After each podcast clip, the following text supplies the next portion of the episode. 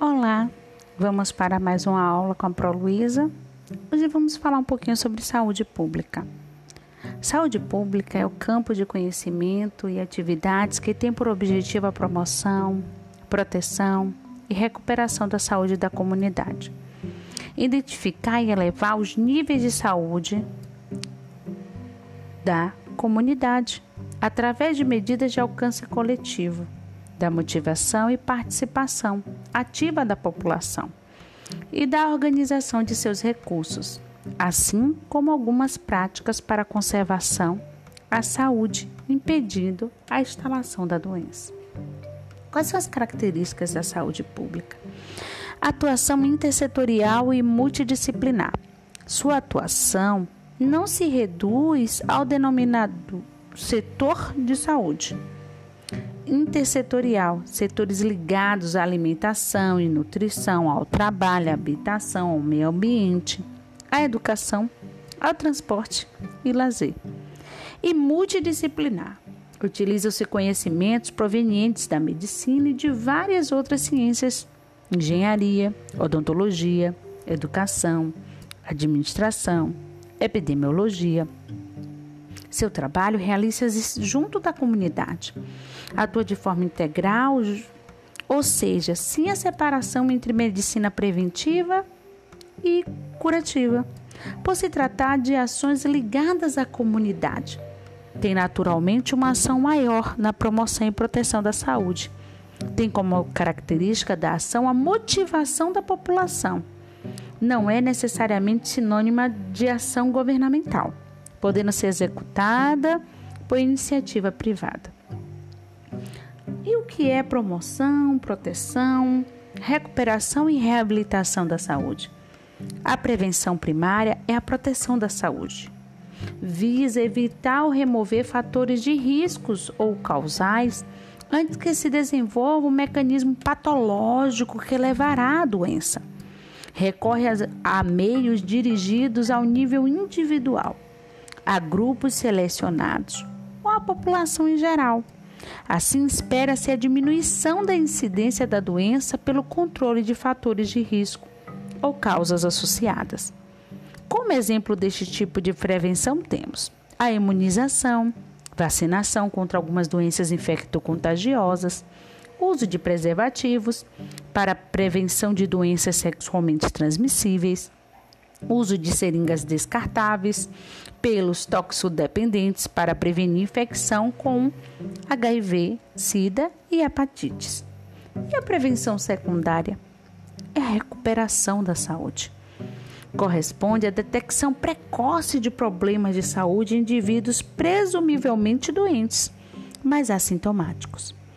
Para a situação em estudo, pretende-se ainda que haja uma aplicação imediata de medidas apropriadas com vista ao rápido restabelecimento da saúde, ou pelo menos um condicionamento favorável da evolução da situação, com cura e ou redução das consequências mais importantes da doença. Temos como exemplo o rastreio dos crancos do colo do útero, de mama, da próstata, do colo e reto Rastreio e vigilância da pressão arterial, glicemia ou dislipidemia. E a prevenção terciária é a reabilitação da saúde.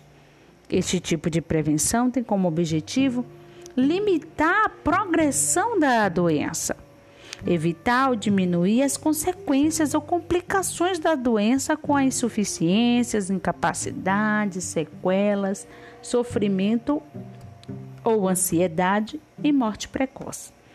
Promover a adaptação do doente às consequências inevitáveis, situações que são incuráveis. Prevenir recorrências da doença, ou seja, controlá-la e estabilizá-la. Para atingir esses objetivos, é frequente e necessária a intervenção associada da medicina preventiva e da medicina curativa. Não obstante essa situação, há muitos exemplos de ações de caráter não médico e que é fundamental para a potenciação da capacidade funcional do indivíduo, melhoria significativa do seu bem-estar, reintegração familiar e social e até diminuição dos custos sociais e econômicos dos estados de doença.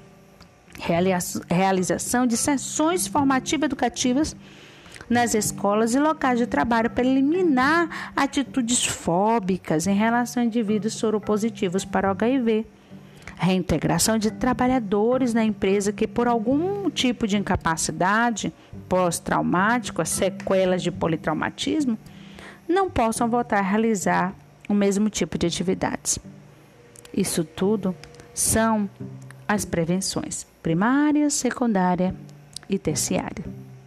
Agora vamos falar um pouquinho das medidas de profilaxia e controles ligados a esse processo saúde e doença. De acordo com o conceito de saúde preconizado pela Organização Mundial de Saúde, as causas das doenças encontram-se na relação do homem com seu meio ambiente, podendo ser essas, portanto, bastante extensas e variáveis. Os agentes biológicos, podem chegar ao organismo transportados pela água, ar, utensílios, mosquitos, agentes físicos, calor, frio, eletricidade, radioatividade. Agentes químicos podem contaminar ar, o ar, a água, os alimentos, causando danos ao organismo, o ambiente, iluminação, má ventilação, ruídos. Outros, alimentação, ignorância, analfabetismo, miséria, habitação inadequada, falta de lazer, tensão, preocupações da vida. Dessa forma, as medidas ligadas à profilaxia e controle da saúde são extremamente amplas, necessitando, portanto, de um efetivo compromisso de todos para sua conquista. Nesse contexto, podemos citar algumas medidas gerais de importância. Proteção pessoal. Ela engloba o cuidado e preservação com o corpo, bem como a manutenção da saúde mental. São exemplo dessas medidas: banho, cuidado com os dentes, boa alimentação, imunização, lazer, atividade de relaxamento, cuidado no uso de medicações, cuidados ligados à prática sexual, cuidados relacionados à prática profissional, uso de EPIs, entre outros. Investimento nas áreas de saúde e meio ambiente.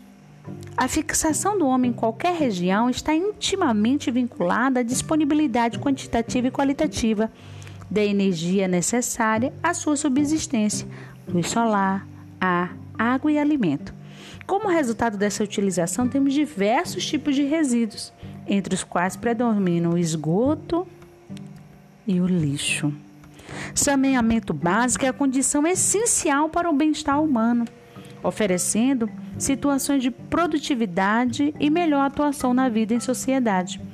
Pode-se definir saneamento, segundo a Organização Mundial da Saúde, como sendo o controle de todos os fatores do meio físico do homem, que exercem ou podem exercer efeito nocivo sobre seu bem-estar físico, mental e social. E o que, que esse SUSão faz? Antes da criação do SUS, a saúde não era considerada um direito social. O modelo de saúde adotado até então dividia os brasileiros em três categorias: os que podiam pagar por serviços de saúde privado, os que tinham direito à saúde pública por serem segurados pela Previdência Social, trabalhadores com carteira assinada, e os que não possuíam direito algum.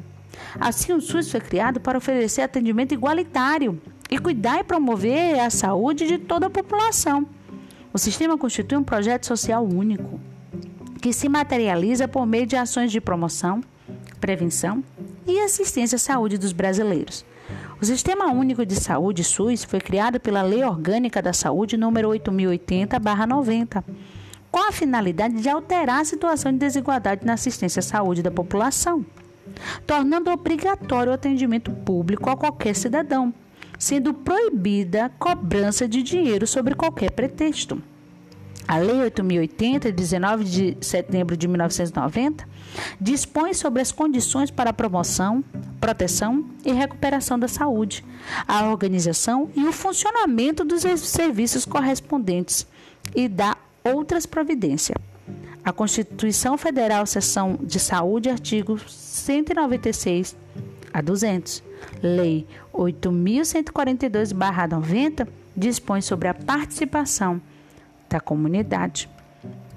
Do Sistema Único de Saúde fazem parte os centros e postos de saúde, hospitais, incluindo os universitários, laboratórios, hemocentros, bancos de sangue, além de fundações e institutos de pesquisa como a Fiocruz, Fundação Oswaldo Cruz e o Instituto Vital Brasil. Através do Sistema Único de Saúde, todos os cidadãos têm direito a consultas, exames, internações e tratamento nas unidades de saúde vinculadas ao SUS, sejam públicas de esfera municipal, estadual e federal ou privadas contratadas pelo gestor público de saúde.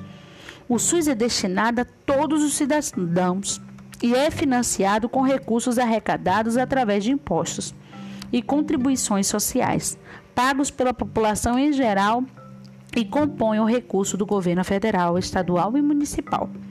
Todos os serviços do SUS são financiados pela população brasileira através do pagamento de impostos e contribuições sociais.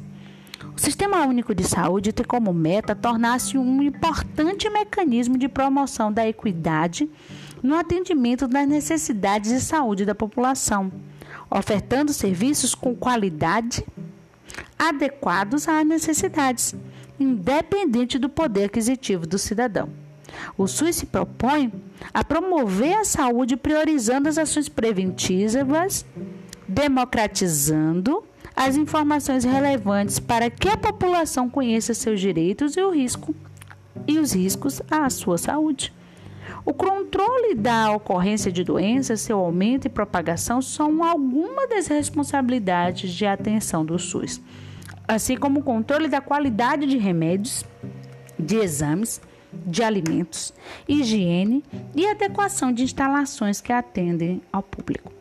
O setor privado participa do SUS de forma complementar, por meio de contratos e convênios de prestação de serviço ao Estado.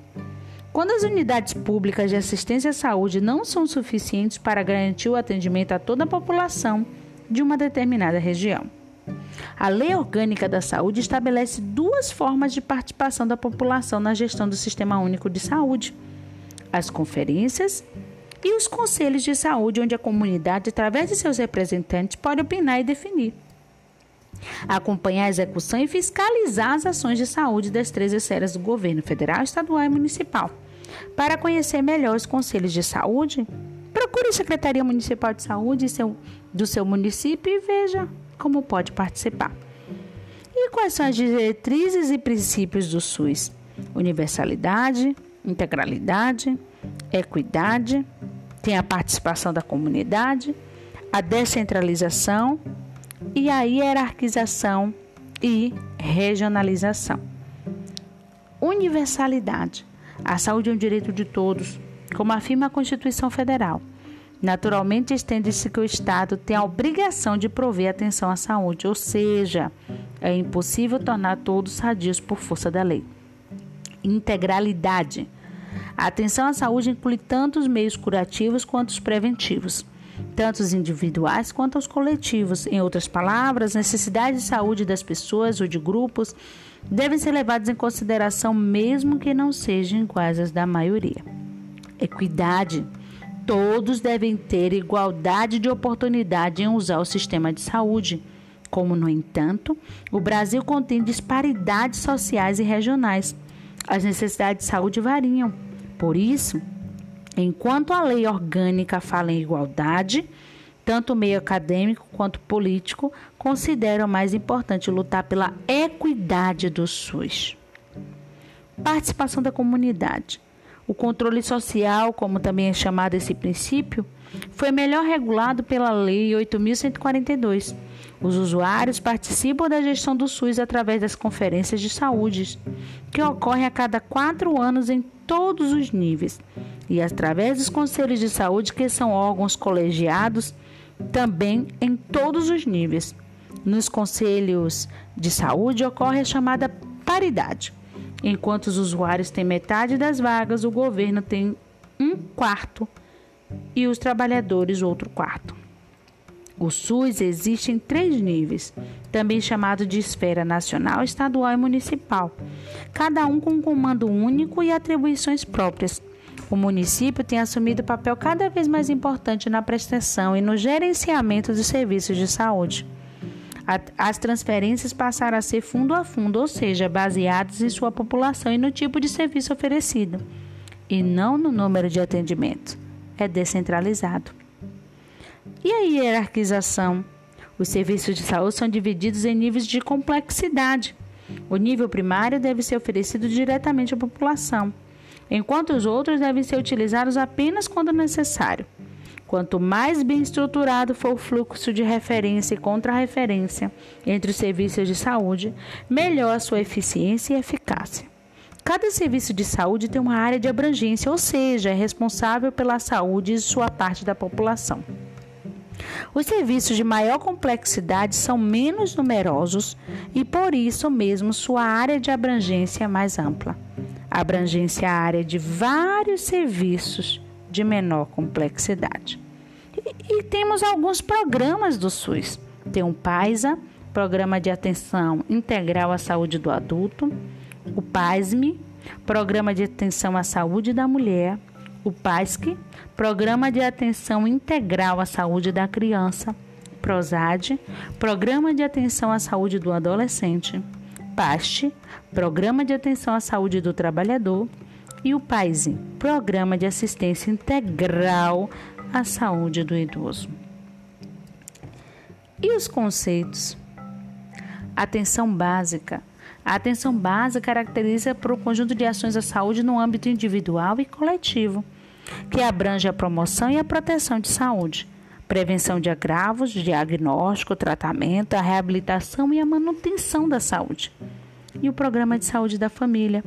PSF desenvolve em sua rotina de trabalho atividades com grupos nas diferentes fases da vida e conforme a demanda da população local dentre os quais podemos citar saúde da mulher, saúde da criança, ações de vigilância epidemiológica, atenção domiciliar e atividades educativas com idosos, adolescentes, hipertensos, diabéticos e desnutridos. O PSF valoriza os princípios de vinculação com a população, garantia de integridade da atenção, trabalho em equipe com enfoque interdisciplinar, ênfase na promoção da saúde com fortalecimento das ações intersetoriais, estímulo e participação da comunidade. Vamos dar um tempo por aqui. A Pro falou vários conceitos. Bons estudos e até a próxima.